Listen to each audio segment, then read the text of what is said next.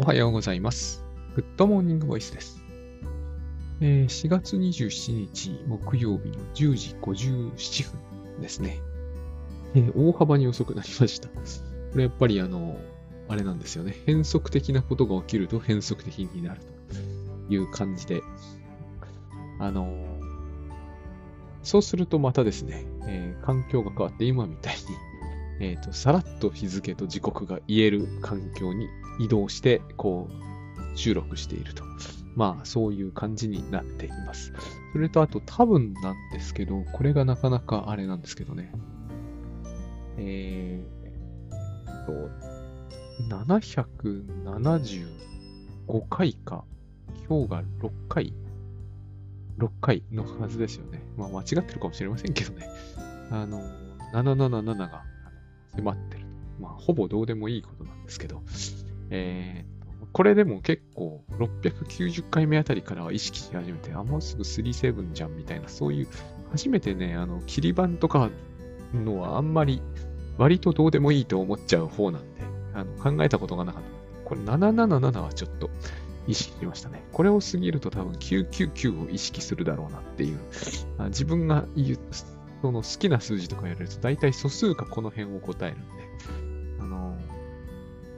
好きなんですよね。まあ、そういうのってありますよね。好きである。なぜそれを好きになるのか、えーわかんないですけどね。私、37とかやっていいことがあったことは、経験上一つもないんで、あのまあ、777なんてゲームセンターでも見たことないしね。私はなんかこう、もっぱら、なんだろうな、テトリスとか、あと、シューティングゲームをやっぱりやっている口だった気がしますね。あんまりこう、ストリートファイター2とかも、まあ、やりましたけどね、結構、あの、チュンリー使いまくる系なんですけれども、あの、のめり込むってほどではなかった気がするんですよね。あれですよ、あの、1台に100円入れれば、まあ、2、30分は遊んでられるけれども、えっと、まあ、そんなところですよね。対戦も別に強くないし、あの、ザンギエフとかに負けちゃうし、そういう感じで、あの、37はほとんど、なぜ、なぜあれが面白いのかがやっぱ分かんなかったんですよね。まあ、未だによく分かってないような気がします。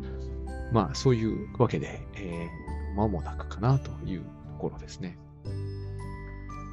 で、あのー今日はですね、えーと、まあ、告知もほどほどにというか、ほぼせずにですね、なんとなくこう、のんびりと喋りたいなっていう回なんですけど、うーんと、最近ですね、えーと、まあ、これもいろいろ様々なのですけれども、あのずっとこう、この、ポッドキャストも、ほとんど精神分析の話になってんなっていうのを、えっ、と、あ、そうだ。なんでこう思ったかというと、 LISTENというのが今話題じゃないですか。えーこれを登録しておけば、えっ、と、ドキュメント化してくれるという、まあ、すごいなって本当思うんですけど、まだ、えー登録をしてすらいないというね、理由は非常に簡単で、これをドキュメント化して見直そうという気がさらさら起きてないからなんですね。あの、なんて言うんですかね、すごいなと思うことと、えーそれをして何かをしたいなと思うことの間に何の関係もないっていうこともあるんですね。昔はそういうことはなかったんですけどね。きっとああいうのを全部 Evernote に取っておくとか、嬉々としてやってたはずなんですけど、今全くそれをしようという気持ちが湧き起こってこない。でも、リッスンには登録するとは思うんですよ。でも、あの、相当気が向かないとなかなかそういう気持ちにならない。あの、昨日喋ったことを文章化して読みたいって起こんないんですよね。もう昨日の以前のものは全部、えっ、と、別に正直なくなっても、まあそんなに惜しいとはもう思わない。これ多分700回以前のものは全滅しても、全然気にならない気が今私はしますね。まあ、それもどうかと思うんですけどね。えっ、と、喋ってる時は、ものすごくこう、熱入れてるんだけど、終わったらもう次の回の、次の回だけで十分ですよね。そしてそれをやるまでは忘れていますしね。今もリッスンの話するっていうのは、えっ、と、気によぎったからメモにでも取っとけば良さそうなもんなんだけど、まあ、あの、したくなったらすればいいやぐらいな感じでしましたけどね、今ね。えっ、と、というわけで、最近は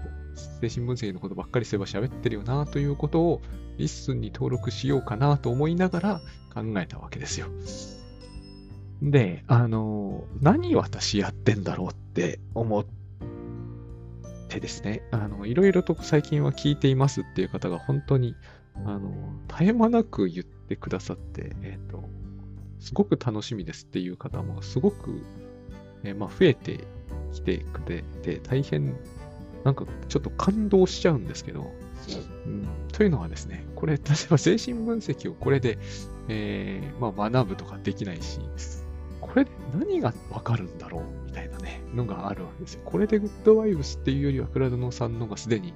あるし、週にしかも3回ずつきちっと上げられていますし、まっすぐせあのグッドバイブスですしね。えー、100日チャレンジの方は、まあ、100日チャレンジの話をポッドキャストで明らかに、でも、これも J 松崎さんが、ポイシーでほぼ毎日、しかも10分でコンパクトにやってて、僕みたいにこう、ぐちゃーって喋ってるのより、あの方がわかりやすいだろうなというのもあるんですよね。で、大体、すごい聞いてますって言ってくださってる方は、ほぼ100日チャレンジの方ではなさそうなんですよ。今のところはね。だから、うん、これはですね、何になってんだろうなというのを、まあ、改めて考えてみたわけですよ。お風呂の中とかで。あんまりこう、お風呂の中で考えるのをやめにしておきたいなとは思うんですけどね。でもまあ、えー、ちょっと考えてみちゃったわけですね。そして、一つ考えついたのが、つまりこれは私が精神分析、ウッドバイウスを通じてなんだけど、精神分析を、えっ、ー、と、なんちゅうんですかね、一言で言うと、精神分析を使ってフリーランスをやってるんですよね、今の私は。うん。あの、精神分析というものをいつか受けたいとは思ってるんですけど、少なくとも私がやるわけにいかないし、やりたいとも別に全然思わないんですよ。精神分析ということをね。まずあれ、カウチにあのやってもらわないとダメだと思うし、対面じゃダメだと思うんですよね。その段階ですでに僕はあんまり、えっ、ー、と、あれと同じようなことをしたいとはあんまり思わない。あと、その、中断もダメなんですよね。まあ、僕あんまり中断をしないっていうのはすごく同意できるんだけど、でも、絶対中断が基本的にダメだっていうのは違う意味からで、そっちも私は、うん、どうなんだろうな、みたいな、どんな時もかな、みたいな。まあ、それは本当に、本当の精神分析っていうのが、まあ、仮にあるとして、えー、それが常に中断を絶対してないかというと、そんなことはないと 思うんですけどね、隣火事になったとか、そういうことはある、あったはずですからね、あれだけのセッションが世の中で、世界中で行われていたことを考えると、やっぱ逃げますよね、それは常識的に。あの、カウンセリングやってる場合ではないと思うんですよ。命あってのものだねってやつですからね。それで、あの、うん。で、まあまあ、いろいろなことを考えてみたところ、最終的に私が今、今やってることの結論って、つまり、精神分析というものを私は、えー、着用すると、仕事がものすごく、うん、スムーズになる。これは、グッドバイブスも全くそうなんですけれども、グッドバイブスの場合は、仕事と、えー、奥さんとの関係。がものすごく、最近では特に疑似家との関係がですね、まあ、これはものすごくスムーズっていうのは、私の独りよがりかもしらんと思うんですよね。向こうさんがどう思ってるかって、本当わかんない世界なんで、えっ、ー、と、もう文化が本当ね、あるんでね、文化ってものを、こう、まざまざと意識させられると言いますか。私の実家だって仙台ですから、同じ東北なんだけど、こんなにも違うんだな、みたいな。これ、家が、家な、家なのか、え地域的なものなのか、ちょっともうわからないんですけどね。この話多分皆さん興味ないと思うんで、通り過ぎますけれども、私は本当ここでですね、グッドバイブスというものをね、改めていろんな形で身に染みたんですよね。精神分析でもわからなくはないんだと思うんですけど、えっ、ー、と、ほら、あの、関わってくる人が多種多様かつ、割とこう、一瞬一瞬みたいなところがあって、え、ー、と、そんなにね、じっくり分析をしていく、この人の長寿川みたいな、そういう風にしたいとは思わなかったんです。他に方法がを知らなければ、多分そういうことを考えたと思うんですけど、あと、意外にね、タスクシュートも役に立つんですよ。もうとにかくこれとこれとこれとこれとこれはやったみたいなのを、えっ、ー、と、どんどんどんどんやっていくんで、あの、そして誰もそれを覚えてないという世界なんで、えー、非常に困るんですね。誰も覚えてないんだけど問い合わせはやたら来るわけですよ。あれをやったんだろうかみたいなことを急にこう、えー、騒動になってね、あの、例えばこう、あれですよ、香典返しはあの方にはしたのかみたいなこと言って、誰もその記録を持ってない。ああいう時タスクシュートって偉大だなって思うんですよね。僕は一発で答えられるわけですよ。あの知らない人なんですけどね。まあまあまあ、そういうようなことで、こう、それこそ総力を上げてですね、取り組んでいったわけだけど、フリーランスのこと仕事になってくると、やっぱり、まず私は今は精神分析というものを相当、えー、なんつうんですかね、使ってるとしか言いようがないわけです。で、それも、使ってると言っても、えっ、ー、と、こう使ってるとか、そう使ってるとかではないんですよ。例えばなんだけど、例えば、えっ、ー、と、今ちょうど共著の話が持ち上がっていて、そしてこう、ある編集さんが編集会議というものにかけて、そこでコメントがダッと来てますと。で中にはもう結構ネガティブで厳しいコメントもあるわけです。これを読んだときに、もちろんグッドバイブスのこともかんあの頭にありますし、えっ、ー、と、いろいろあるわけですけど、それこそその別に全然関係ない私の単なる経験みたいなのもね、もちろん当然あるわけですよ。結構その編集さんとのやりとりというものはいろいろやってきていたわけで、だけど今回やっぱり新しいんですよね。全く今までにはあまり経験したことのないようなパターンなんですよ。パターンっていう、つまりパターンがないわけですよ。で、昔ならここで当然パターンだったわけだけど、フットバイブス以来パターンというものは信用できなくなっているので、え、ー、と、これはもう使わない。そうすると、え、ー、と、一つには、まず、やっぱりですね、パッと来るのが、あ、私は今、部分対象というものを、あの心に置いていて、そしてすごくこう、え、ー、と、思い悩み始めようとしている。こうこういう感じなんですよね。えっ、ー、と、考えが始まりつつあるみたいな。このグッあの、グッドバイブスもそうなんだけど、精神分析っていうのも、すごくこのつつあるというところを、ものすごくなんかこうね、えっ、ー、と、意識させてくる感じがする。いつもそのダイナミズムを忘れるなって言われてるような気がするんですよ。あの、ING なんだよっていうことね。あの、そこにパターンマッチングとかが良くないというか、私が使わなくなっているのは、この、つつあるというものを全然意識できてなかったなっていうことなんですよね。こう、私が、例えばその編集さんのシビアなコメントをシビアと見つつあるみたいな、グッドバイブスでも全くそういうことを考えさせられるんですけど、このつつあるものを作り出し始めたぞっていうシグナルが来るのと来ないのとでは、やり、やりやすさが大きく変わってくるんですよね。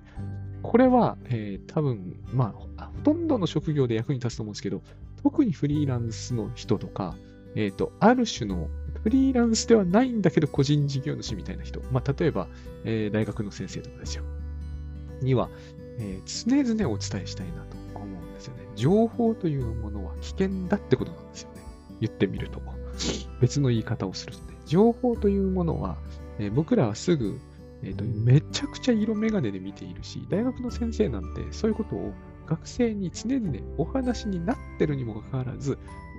この情報はネガティブだっていう風に、全然こう、いきなりその時に、あの、あれですよ。フッサールのエポケを忘れるんですよね。カッコに入れることも忘れちゃうんですよ。あの、もう、もうその段階で不安というものが形成されつつあるということを、そして自分が形成しているんだっていうことも、えっ、ー、と、形成しちゃったらもうダメなんですよ。あの、ED になっちゃうわけですよ。あの、何種ですかね。受動体になってしまうんですよ。あの、形成してしまったら、あの、ネガティブなコメントが来て不安になったっていうふうに言って、えっ、ー、と、しれっとしちゃうわけですよ。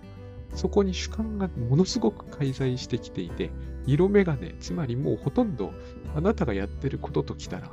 えっ、ー、と、赤いセロファンのついたメガネで見て、世の中赤くなったとか言ってるのと同じだっていうのを常々人には言っているくせにやっちゃってるよっていうことをあの、忘れてしまうんですね。で、これを、あの、組織の中でやった場合は、まあ、多分それはそれで辛いと思うんですけど、でもですね、他の人が相手にしないということによって、えっ、ー、と、そのような判断は、一応、その判断を回避することはできないけど、その判断に基づいた行動は、えー、取れなくなると思うんですよね。ところが、個人事業主っていうのは一人でやってるもんだから、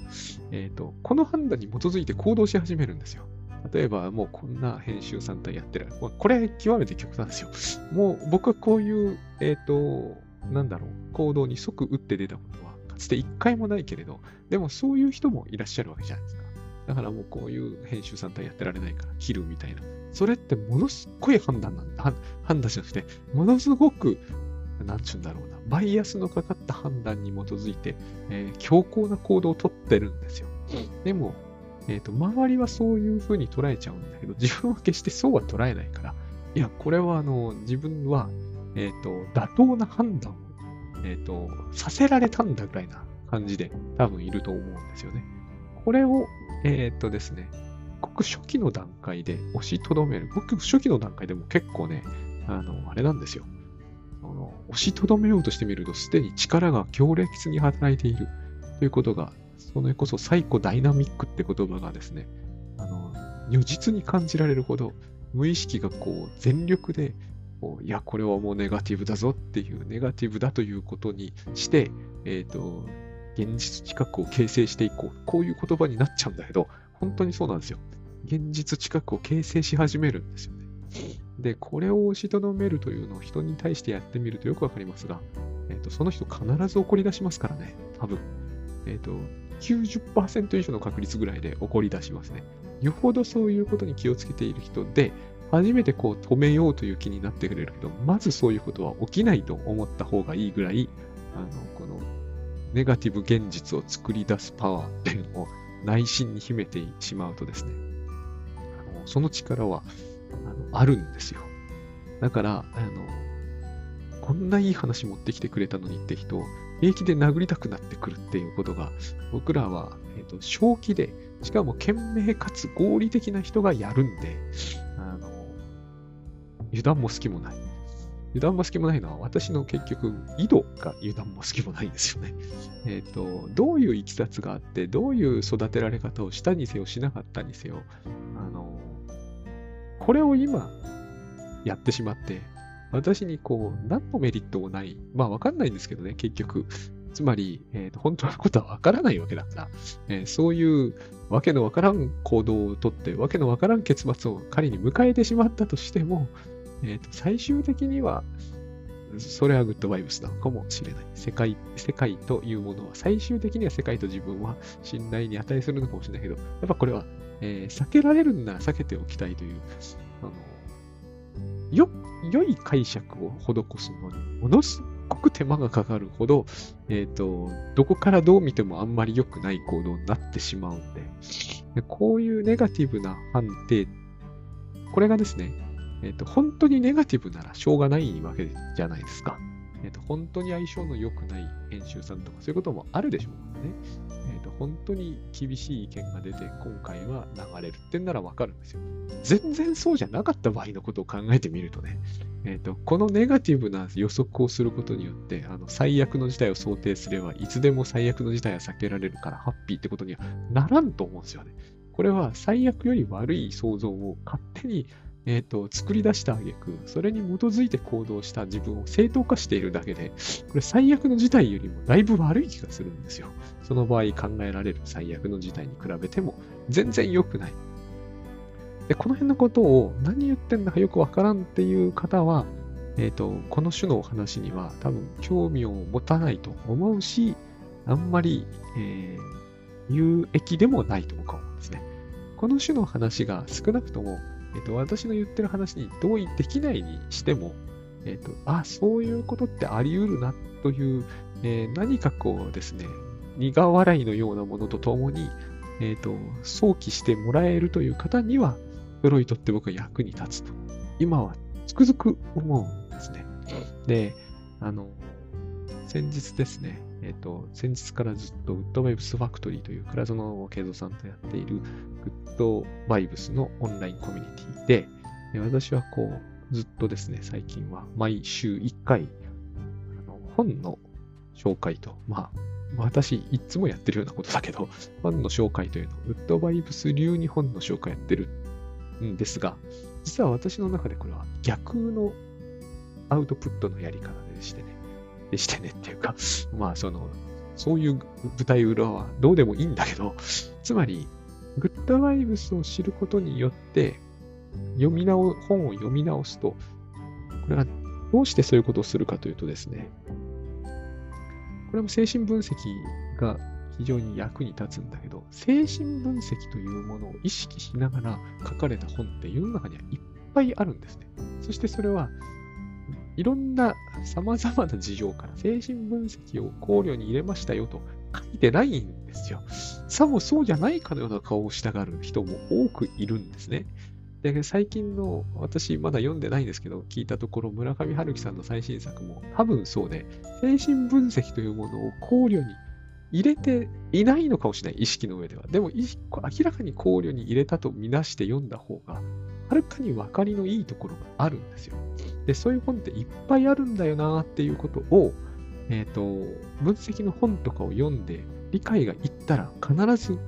よぎるんですよ。いっぱい頭、僕よくよぎるって言い方するんですけど、よぎるって感じしかしないんですよね。本当にこう頭の右側から左側に向かって、あの本があったぞみたいな、こうよぎるんですよね。で、クライン、メラニー・クラインの本ね、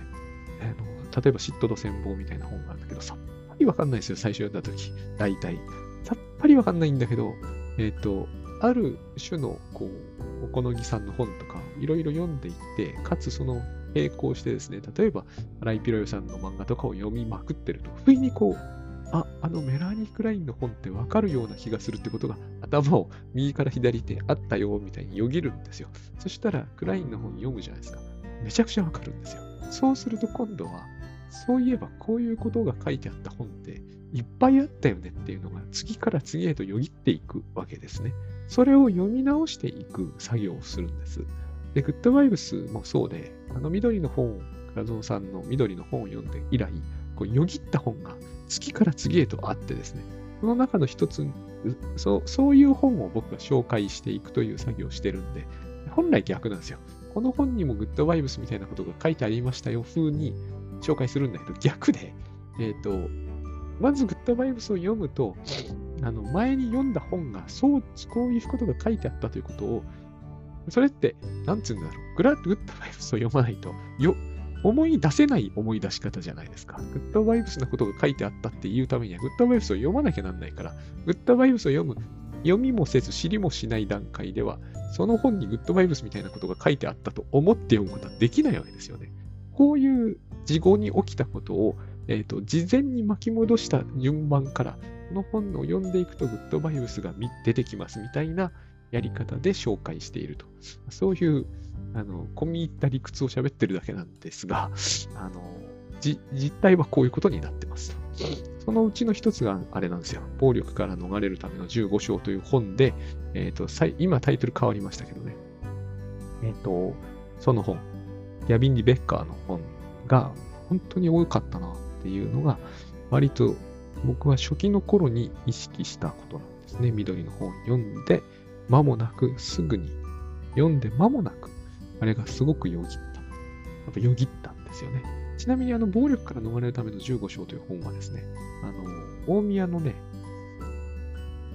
そこはよく行ったんですよね。大宮に私、ほら、えー、埼玉料金センター、NTT ドコモサービスの埼玉料金センターに、えー、唯一私が勤めていたと言っていい行動をとっていた。あの背広着てネクタイ締めて、えっ、ー、と、一生そうやって生きていくつもりでいましたからね、当時はね、派遣社員ってやつね、小渕恵三さんが、えっ、と、内閣やってた頃に、あの頃派遣社員っていうのは、前も何度も言ってますけど、いい響きででしてね、なんかこう、新しい働き方のそのものみたいな感じで、働いた時間分だけ給料をもらって、正社員並みにもらえるか、ないし正社員よりもらえる。僕一番多かった頃で40万弱ぐらいもらってたんですよね。これ1年目ですからね。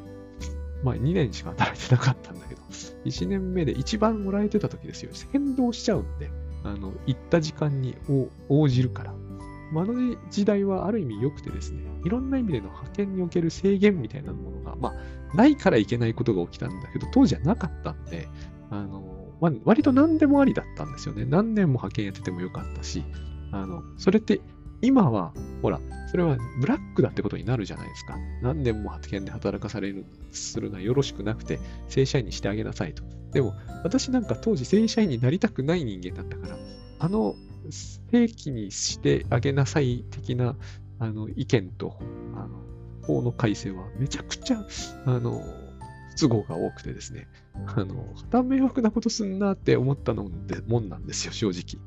で、まあ、そのは迷惑なことが起きて、えっ、ー、と、あなたドコモに本当に勤めるか、派遣違うところに行くかにしなさいね、みたいなことを言われて、えっ、ー、と、嫌だなと思いましてですね、もうこ、これ、貯めたお金使って、アメリカとか行っちゃおうかなと、留学しようかなじゃないですよね。逃げちゃおうかなかアメリカとかでも銃とかやばそうだって思った時に、暴力から逃れるための15章、あれ、朝日選手かなの本が、こう、パッと大宮の本屋さんで目に入って買ったということなんですね。それを読んで、うわ、ここやばいじゃんっていう、読めば読むほど行きたくなくなるというね、でも行っちゃったんですけどね。で、あの本読んで、ものすごく面白くてですね、あの、アメリカ行ってもずっと読んでたわけですよ。まあ、これで身が守れるとでも思ってたんでしょうね。あの、読んでいた、いて面白くてですね。えっと、あれでギャビンさんの現状を読んでですね、少し英語を読むということが、えっ、と、前進したという経緯があるんですけど、だから現状でも読んだんですよね。現状の方が面白いんですよ、やっぱり結局。なんだかんだ言って。えっ、と、いろんな面白い書き方がより面白く伝わってくるというか、まあそういうことがあってですね、あの、暴力から逃れるための15章は相当読みましたね。ボロッボロになっていて、あの、40回ぐらいは読んだような気がトータルでは。あの 2, 2回買って、現状も買って、電子書籍も持ってるんですよね。で、それぐらい読んでるから、まあ、よぎるのは全然当たり前で、大事なのはですね、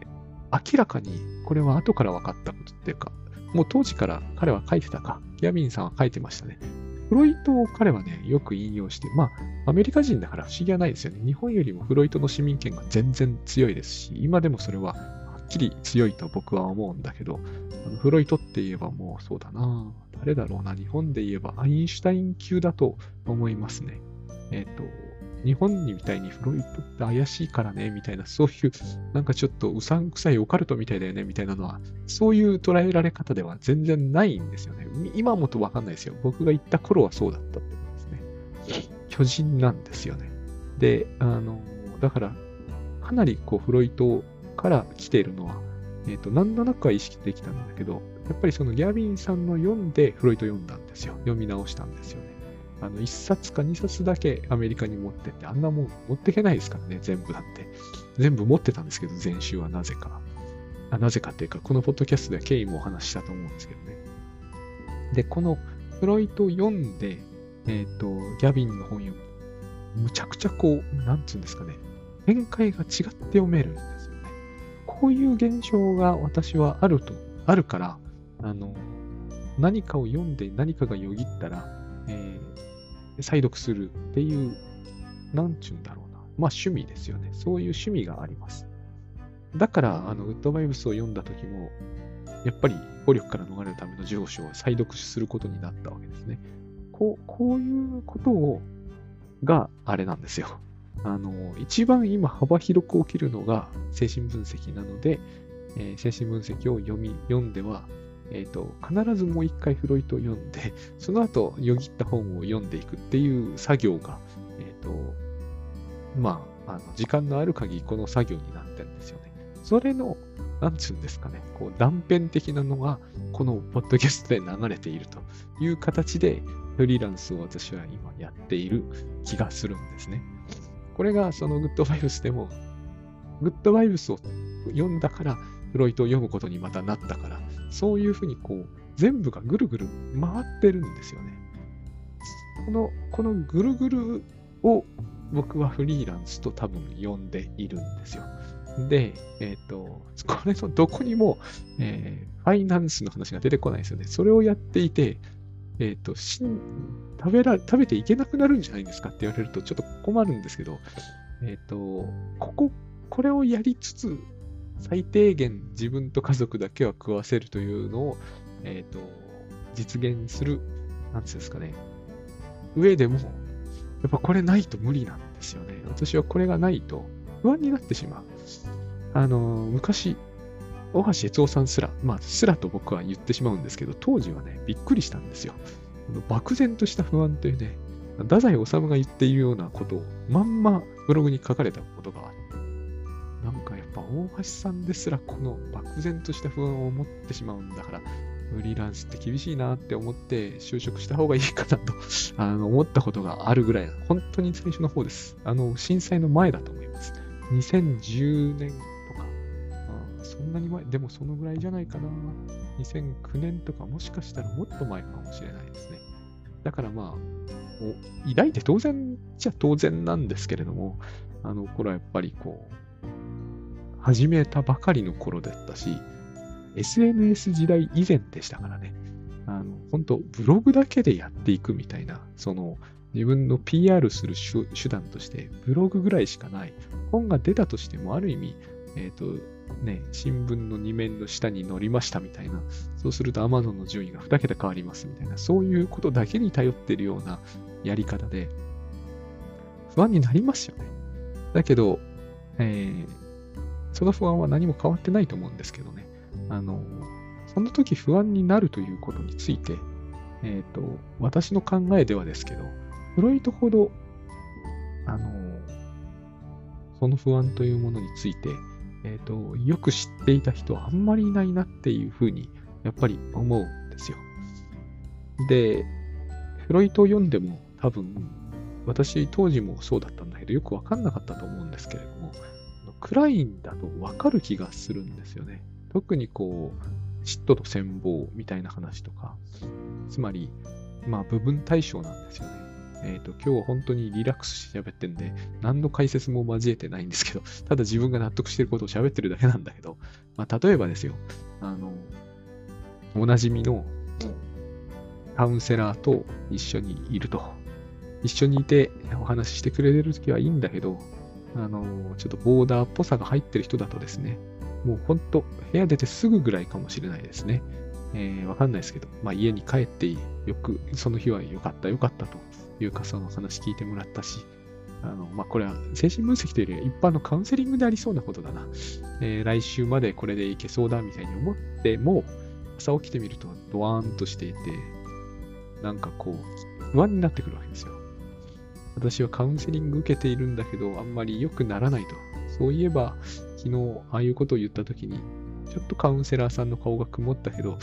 バカだと思われたんじゃないかなとかってやるわけじゃないですか。やるんですよ、これを人は。特にこういう、その心理状態がきついときは、こういうことをやるわけですよね。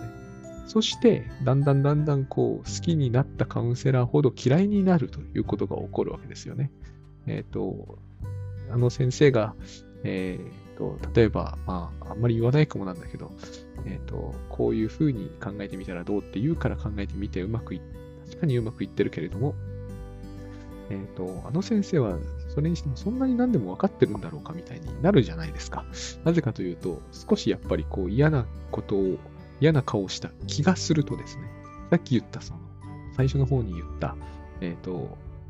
知覚を作り出すのに全力を尽くす心っていうのがどっかに潜んでいて、えっ、ー、と、それが、そういう知覚を作っちゃうわけですよね。眉が、眉が曇ったとか。私はやっぱり敏感だから、ああいうのを見逃すことができないみたいに、この面白いことにですね、えっ、ー、と、いろんな意味で自信がないんだけど、そういうこう、内面の変化には、過敏に捉えるとかには、すごくこう自信を持ってたりするんですよね。そういう時って人は。だから、あの、相手がネガティブに感じた。ポジティブに捉えた時は私は見逃しちゃうんだけど、ネガティブに思った時のことは見逃さないみたいな、そういう自信を持ってるから、あの、相手のあのカウンセラーさんに言ってしまった、そのちょっとしたつまらない言葉がですね、えっ、ー、と、すっごく不愉快だったのかも。さっきまでは、あの、ちょっと眉毛が曇ったとかだったはずなのに、なんかすごく不愉快とかに、この辺でうまく切り替えられてるというか、なんかこうですね、だんだんだんだん、こう、自分の都合の悪いように、悪いようにとねじ曲げていくわけですね。で、そして、こう、電車に乗ったりして、またちょっと、え隣のおじさんがあのコロナ禍なのにマスクもせずいっぱい咳をしてたとか、いろんな出来事が起こりますわね。そのうちに、こう、カウンセラーに、私にはカウンセラーがいるという一方で、実はあのカウンセラーの人だってこうね、あの、昨日の夜とかに、えっ、ー、と、奥さんに向かってね、いや、もうほんと今日のクライアント参ったよ、みたいなことを酒飲みながら私の悪口いっぱい言ってるんじゃないだろうか、みたいに思うわけですよ。まあ、思う人もいるということですね。で、えっ、ー、と、こういうことを、えー、引き起こす原因の一つに、嫉妬と戦望っていうものがあったり、あるいは部分対象。部分対象というのは、つまり、えー、現実の何かの一面を切り取って、ちぎり取って自分の頭の中とか心の中で、えっ、ー、と、ああだこうださせない限りですね、そんなことはできないわけですよ。だって、そのね、カウンセラーさんが奥さんに愚痴を言ったとか、食事をしてるとか、全部自分の中の空想ですよね。このような空想を可能にするには、えっ、ー、と、お人形劇みたいなことを心の中でやるしかないわけですね。で、お人形劇ですよね、言ってみれば。自分が作り上げた、どんなに成功にできていようと、人形は人形ですよね。人形劇をやってるわけですよ。本当にあのクライアントさん参ったよって言わせている。奥さん、奥さんなんて見たこともないはずなのに、奥さん役のお人形さんも用意して、ああ、大変だったわねとかって言わせてるわけですよ。そういうどっかのドラマで見てきたようなものを自分の心の中で、えーと、再演するわけですね。この時、絶対忘れちゃいけないことは、そのお人形は素材の元になったものから、えっ、ー、と、部分的に作り出したものじゃないですか。えっ、ー、と、つまり部分対象なわけですよ。人形って大体そういうもんじゃないですか。一面を切り取って、なんなら写真みたいなものを貼っつけて、えっ、ー、と、何かに見立てるわけでしょ。素材があるわけですよね、もともとの。で、もともとの素材は現実に生きてるものだから、そんな人形劇の箱の中に入ってるはずは絶対ないのに、箱の中になぜか入ってる人形が、えっ、ー、と、その自分があったり、あって好きになったり嫌いになったり人の身代わりをさせられているということは、そういうことをできちゃうということはですね、その空想に、えっ、ー、と、貢献させられてしまうということは、えーと、その素材いっぱいあるわけですよね。こういう考え方が多分僕は対象関係論というものの、えーと、一つの基盤になってると思うんですね。自分の心の中の、えーと、対象というものを使って、対象関係をその中で演じさせることで、自分の心が曇ったり、上がったり、えー、と要するに、あれですよ、ジェットコースターが始まっちゃうその原因が、その人形劇みたいなものの中に、えー原因があると。そういうような考え方だと思うんです。その時に自分が例えばストレスを抱えていると、そのストレスを人形に、え、ー、と、ストレスを使って人形劇をやるもんだから、これ投影ですよね。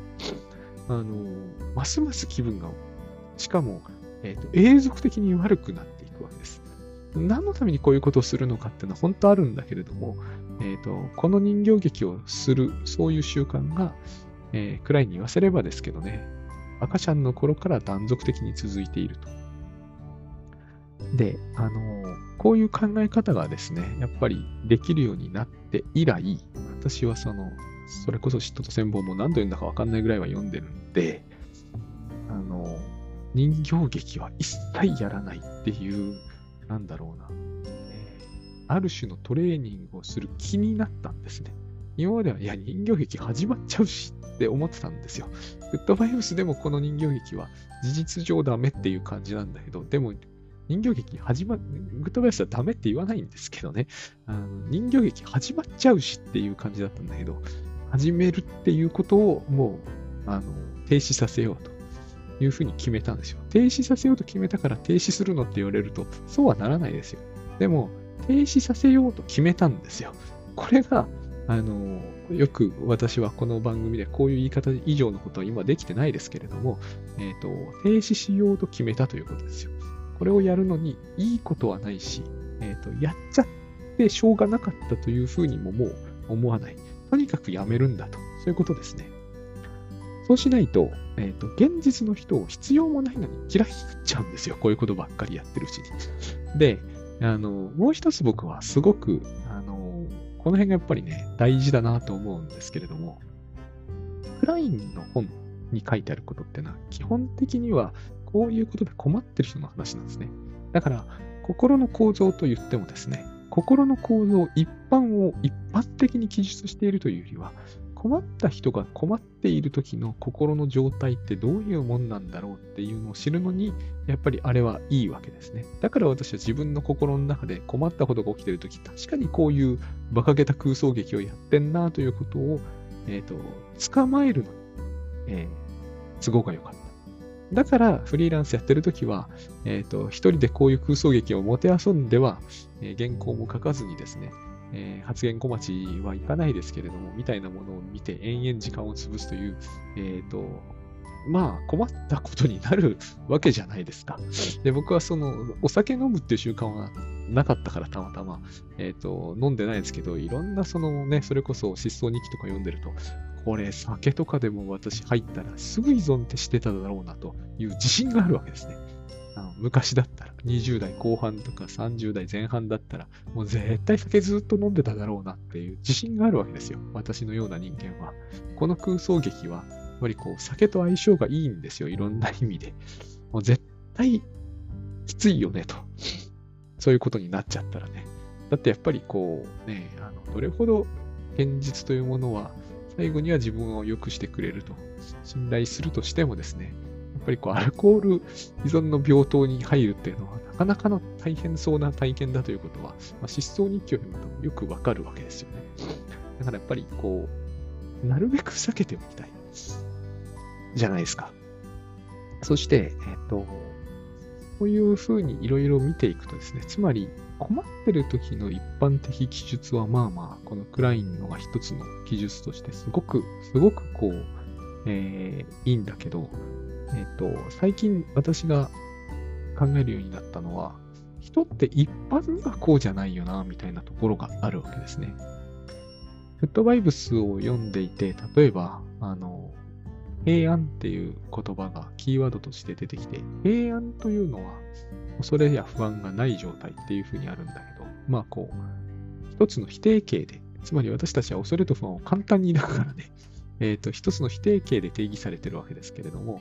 えっ、ー、と、まあ自分の平安な状態って何なんだろうって、そう本を読みながら考えたりするわけじゃないですか。そういう時にまたよぎるわけですよ。そういえば、クラインはああやって一生懸命対象というもののネガティブな側面とか、えーと、ネガティブな事態が起きた時の対象の、要するに人形劇の動きというもの、そもそも人形とは何でできてんのか。人形が、えっ、ー、と、なんちゅうんですかね、えー、意識の、ある種の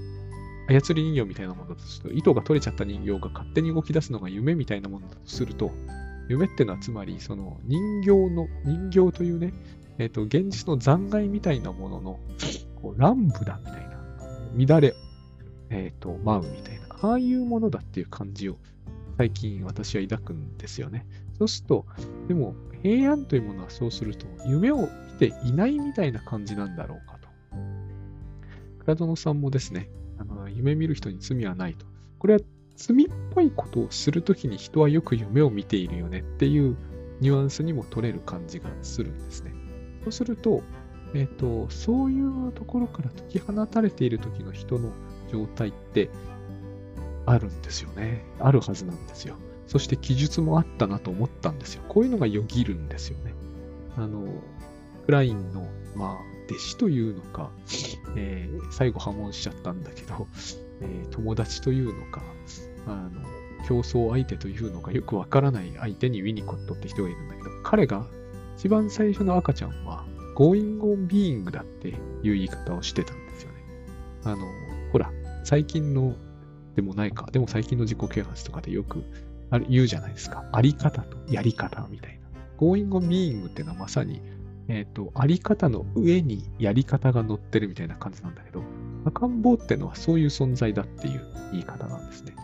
つまり、息づいているっていうんですよね。そこに息づいている。僕これは何を言わんとしてんのかなと、英語で going on being っていう言葉はまあ割と基礎的な単語みたいな顔をして出てきますけど、英語なんで、えっ、ー、と、そういうですね、うんと、餅は餅やみたいな日本語は、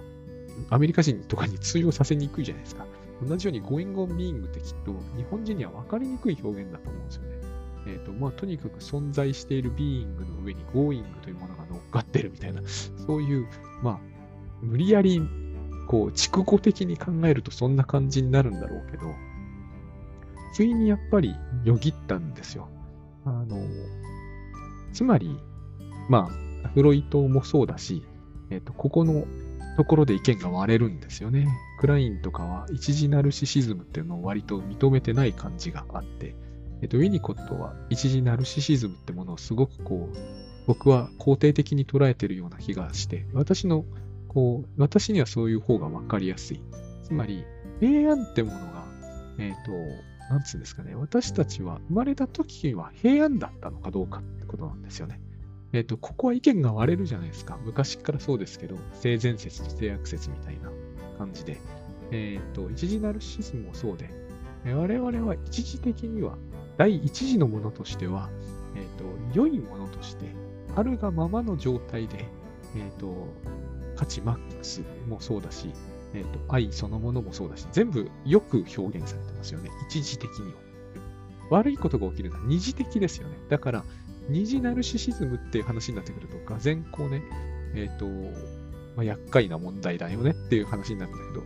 えっと、プラドノさんの話でも恐れや不安とか罪と罰って全部二次的ですよね。一時的にはそういうものはないんだというふうに考える。だから私たちは本当は安心していいんだと。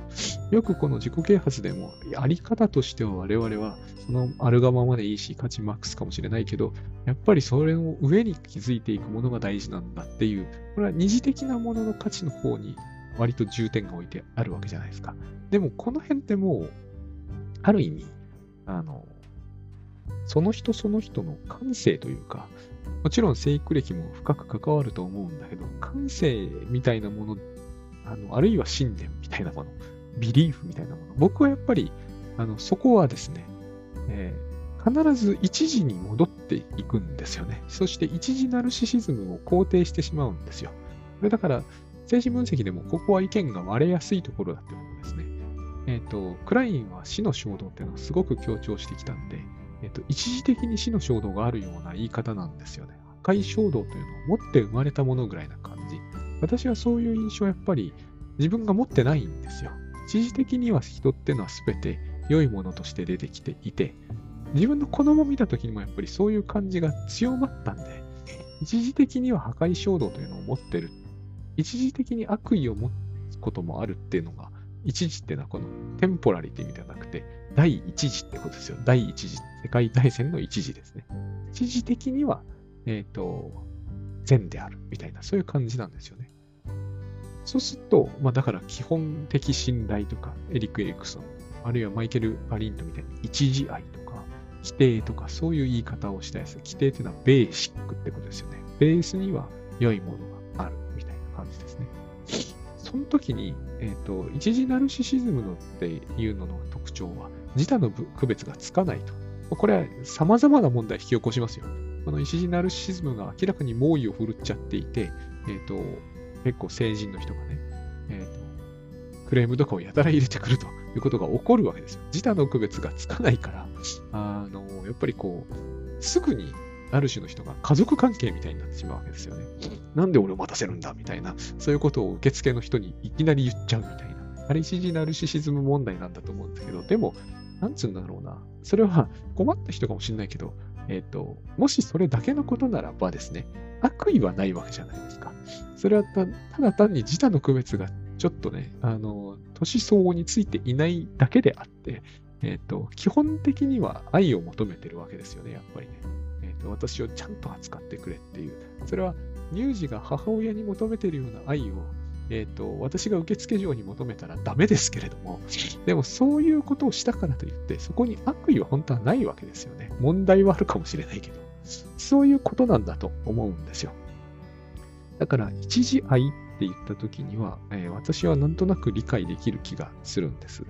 それで、メラニ・クラインのその人形劇って全部二次的なものですよね。なぜならば、私たちはその誰かと出会ったり、誰かと憎んだり、誰かと喧嘩した結果として人形をどんどんこさえていくんだけど、全部二次的なものですよね。一時的にはそういうものを第一次の段階では持ってない。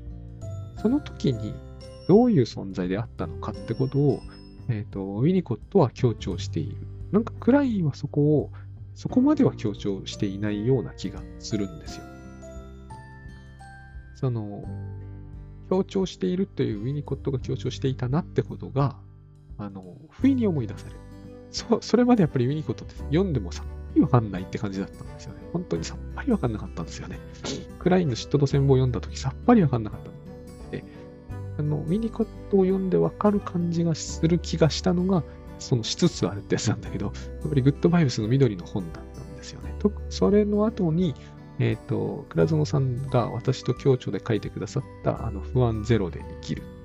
100年時代のあの文庫ですね。三笠さんの文庫。あれを、えっ、ー、と、倉園さんが書いてるそばから僕は読んでたから、あれでウィニコットってのがだいぶ読めるようになった。こういう変化が起きるんですよ。で、その時に一番キーになったのが Going on Being っていうやつなんですよね。一時ナルシシズムは自他の区別がつかないってことは、ある意味一つ意識じゃないですか。で、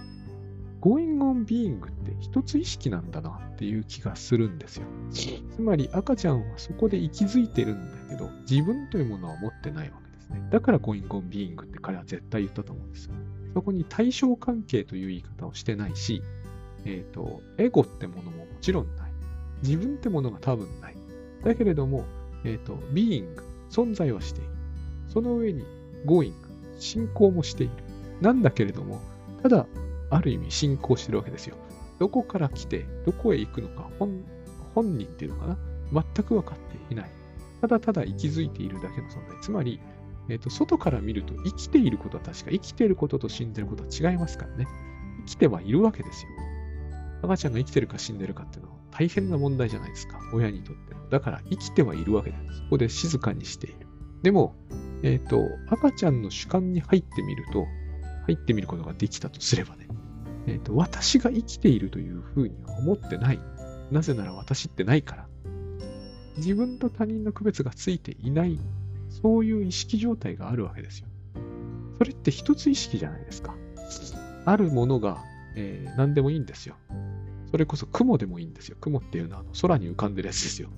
あの、クラウドです。クラウドが漂っていて、going on being していると。意識もあると。だけど自分が雲だなんてことは知らない。空があることだって知らない。ただ、going on being っていうこと。そこから始まるんですっていう話の仕方をウィニコットはクラインの弟子であるにもかかわらずしたんですよ。私、それがすごくですね、あの、一つ意識的だなって思う。その時に、やっぱりウィニコットは万能感って言うんですよ。この万能感の使い方は、クラインのそれとは全然違いますよね。クラインのそれは、あの、それこそ人形劇をやって、そして結局その人形劇の中で良いものと世界と悪いものの世界を作り出して、そして悪いもの、まあ、例えば、要するに、桃太郎は鬼ヶ島に行って、鬼を退治すると話。そうすると、すっきりする。これが万能感なんですよね、クラインの世界。だから、ラインに言わせると万能感ってのはいいことじゃないんですよ。だけど、万能感がいいことじゃないのはわかるんですよ。分離してるし、ほとんど分裂だし、分断な上に、収奪までしてますから。えっ、ー、と、いい悪いというのを勝手に確定して、えー、めちゃくちゃパージして、めちゃくちゃ攻撃して、あの、真っ白い世界を作りましたっていう、そういうですね、極めて脅迫的なものを、脅迫的な上に暴力的なものを感じる。そういう、だから、えっ、ー、と、二極化では、えっ、ー、と、相打つですよ、みたいな、そういうノリだと思うんですね、クラインの。まあ、すごくざっくりと言ってしまうと。だけど、その、どこにどんな平安があるのかっていうのが、えっ、ー、と、まあ、クラインの世界では抑うつポジションを築いて、そして抑うつポジションをワークスルーする中に、まあ、大人としてちゃんと生きるみたいなそういう平安が、まあ、これでいいんですよね。治療論なんで。そこまでいけばいいわけだ。でも、グッドバイブスってのは多分その先まで行くので、えっ、ー、と、平安があるっていう話、その先にあるとすると、えっ、ー、と、最初からあったっていうことにやっぱりなるはずなんですよね。そうじゃないと全部気づいたものになってしまう。あの、一時的には暴力と死の衝動とか破壊衝動みたいなのがあって、そこをなんとかこう、こう収めていくことができて、初めてこう、ちゃんとした人になって、そしてワークスルーしていくことによって、なんかこの、なんつうんですかね、えっ、ー、と、まあ、厳しい世界ですよね。なるほど、こう、なんつうんですかね、ユダヤ教的な、こう、善悪の二元論みたいなものを感じさせる厳しい世界があるように思うんですよね。だけど私のこう、直感のどこにも一時悪みたいなもの、一時の攻撃衝動みたいなものがある気がしないんですよね。だからこれは、えー、あるんだと言われれば、えー、あるのかもしれないんでね、もうそこは、なんですか、永遠に平行線をたどるじゃないですか。本能的に、えっ、ー、と、本質的な悪みたいなものが宇宙の原初にありましたみたいなことが信じられるって話をされてしまえばですね、あの、マニ教みたいなのもあるじゃないですか。本当にこう、悪魔と神が永遠に戦う戦場がこの世界だみたいな、そういう考え方がないわけじゃないから、今のマニ教、すっげえざっくり説明、話しちゃいましたけど、そういうのはありますから、えっ、ー、と、全くないってわけじゃないんだの、そういうのと私のが違うからといって、こう実証する方法とかはないんですけれども、まあ、私にはよくわからないということですね。そういう世界観。だから、あの、ビーイングってのは良いもののような気がする。まあもちろんそれは得体が知れないところもありますけれども、あの、原初の生物みたいなね、もう悪いものだっていう感じはさらさらしないんですよね。そういうことが Going on Being っていうもののこう考え方の中にあるような気がしてですね。だからこう、イニコットは万能感っていうのをもっといい意味で使ってたような気がするし、えっ、ー、と、基本的に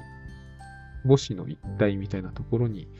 こう平安を見たっていうのも、えー、いいことのような感じを受けているし、その、一旦ね、クラインみたいな対象と人形劇の空想の世界に叩き込まれて、えー、わあ、すごい苦しくなって、辛くなって、人はとても信用できんみたいになることはあるにせよですね、えっ、ー、と、いずれゴインゴンビーイングに戻っていく、そういう、もともとそうだった、え、ー、と、道はあって、そのためには人形劇をやめればいいというような、えー、ある種の筋道がやっぱりですね、えっ、と、僕にとってはその精神分析ってものが、で、フリーランスやっていくのに使えるわけでですね。そんな感じなんです。だから、えー、よぎっては読み返すわけですね。